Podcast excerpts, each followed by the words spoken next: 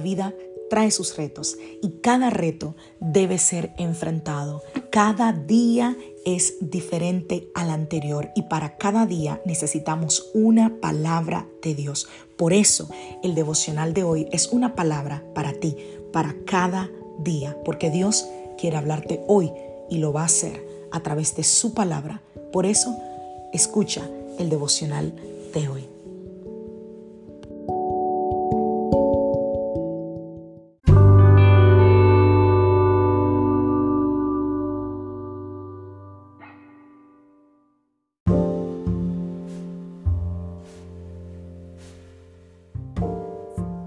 Devocional del día de hoy. Sométalo todo a prueba. Vamos a la palabra del Señor, primera de Tesalonicense, capítulo 5. Vamos a leer a partir del verso 21.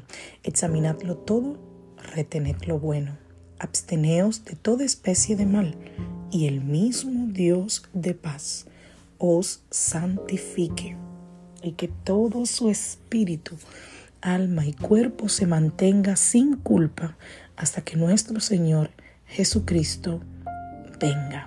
Primera de Corintios capítulo 5, verso 33. No se dejen engañar por todo lo que dicen semejantes cosas, porque las malas compañías corrompen el buen carácter. Wow. Muchas veces mm, hemos encontrado pruebas en nuestro camino, nos encontramos en prueba, pero la prueba sirve para revelar qué hay detrás de todo un diamante es, yo diría que uno de los recursos minerales más valiosos y, by the way, hermosos y atractivos. Ay, las mujeres con los diamantes de la naturaleza, pero la verdad es que hay muchos por ahí que parecen diamantes. Muchísimos. Y la única manera de saber cuál es el verdadero y cuál es una imitación es solamente si se pone a prueba. Lo mismo pasa en la vida. Si se pone algo a prueba, podemos distinguir entre un diamante bueno y un diamante malo, entre algo bueno y algo malo. Nosotros estamos llamados a someter todo a prueba. Y eso quiere decir que examinemos cada una de las cosas que hacemos, las personas con quienes nos relacionamos, las actitudes de nuestro corazón. Claro, no todo es malo, no quiero que, andemos por la vida ahí viendo como que toda persona es mala y todo es malo. No. Pero todas las personas ejercen una influencia sobre nosotros, positiva o negativa. Entonces hay que examinar quiénes son las personas que nos rodean, las cosas, lo que vemos, lo que oímos, lo que hablamos. Alguien dijo que tú eres el resultado de las cinco personas con las que más te relacionas. Y yo creo que es cierto, porque la Biblia misma dice que el que anda con sabios será sabio. Entonces hay que examinar. Es necesario que nos aferremos solamente a lo bueno. Y antes de seguir avanzando en este devocional, déjame establecer esto. Tú decides a lo que te aferras. Pero para saber qué es bueno y qué no, debes detenerte a examinarlo todo.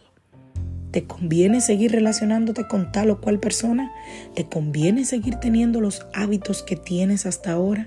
¿Te conviene seguir aferrado a lo malo? Es tiempo de un cambio.